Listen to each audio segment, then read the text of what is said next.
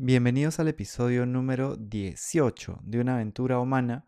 Hoy hablaremos del multitasking, el, el, hacer diferentes actividades al mismo tiempo o estar cambiando entre una y otra mientras estamos en nuestros días laborales o incluso de descanso. Vamos a ver cómo afecta nuestro bienestar y nuestra productividad. Empezamos. Bienvenidos a una aventura humana. Soy Juan Diego Calisto. En los últimos 20 años me he enfocado en contribuir para que las personas vivan con más bienestar y confianza. Una aventura es algo que está por suceder y que no sabemos cómo saldrá. En este podcast conversaremos con personas que viven conectadas con su propósito para inspirarnos de sus ideas, experiencias y hábitos. Cada uno de nosotros está en una aventura humana. No sabemos cuál será el resultado, pero podemos disfrutar el proceso y construir la vida que soñamos desde decisiones cotidianas. Empezamos. La cultura de trabajo, la sociedad y también la pandemia nos han vendido la idea de que el multitasking es bueno para nosotros y que nos hace más productivos, que nos va a ayudar a tener un mejor desempeño en el trabajo. Cambiamos constantemente entre actividades haciendo dos o tres cosas al mismo tiempo y creemos que es algo normal vamos a ver cómo la ciencia y estudios nos muestran lo contrario.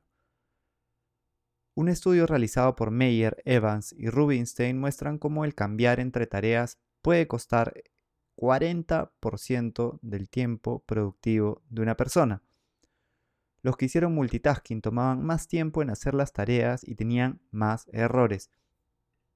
Esto me hace recordar a cómo en el libro Rest de Alex Suyun Kim nos da muchos ejemplos de cómo personas de diferentes campos a lo largo de la historia han sido productivas enfocándose en lo que están haciendo y trabajando en promedio cuatro horas al día.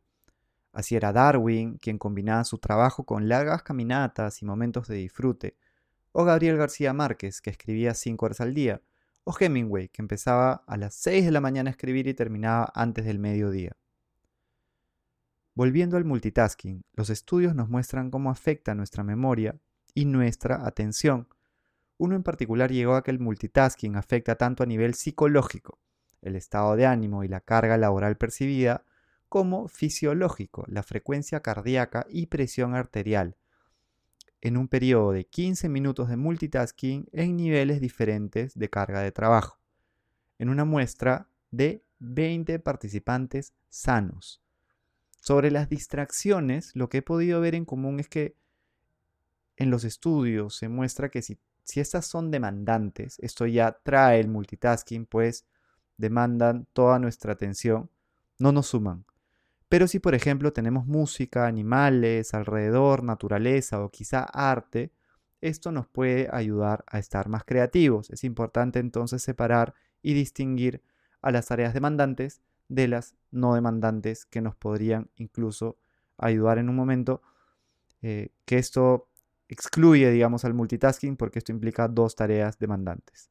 Nos queda claro entonces que afecta nuestra salud, genera estrés, afecta nuestro estado de ánimo y altera nuestra frecuencia cardíaca. Sumado a eso, nos hace 40% menos productivos. Es sano cuestionar lo que hacemos para poder hacer las cosas mejor.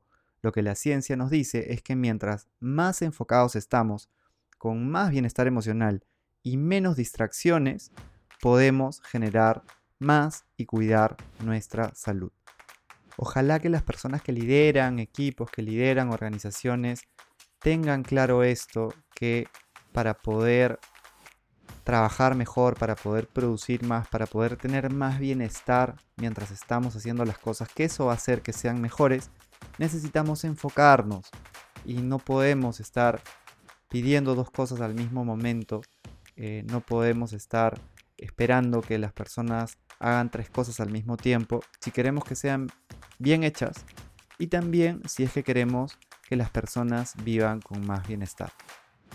Si te gustó este episodio, compártelo con alguien que creas que le pueda sumar y puedes también etiquetarnos en alguna historia de Instagram o compartir un review en Apple Podcast o unos comentarios en nuestros videos de YouTube para que podamos llegar a más personas. Gracias por escucharnos y nos vemos pronto.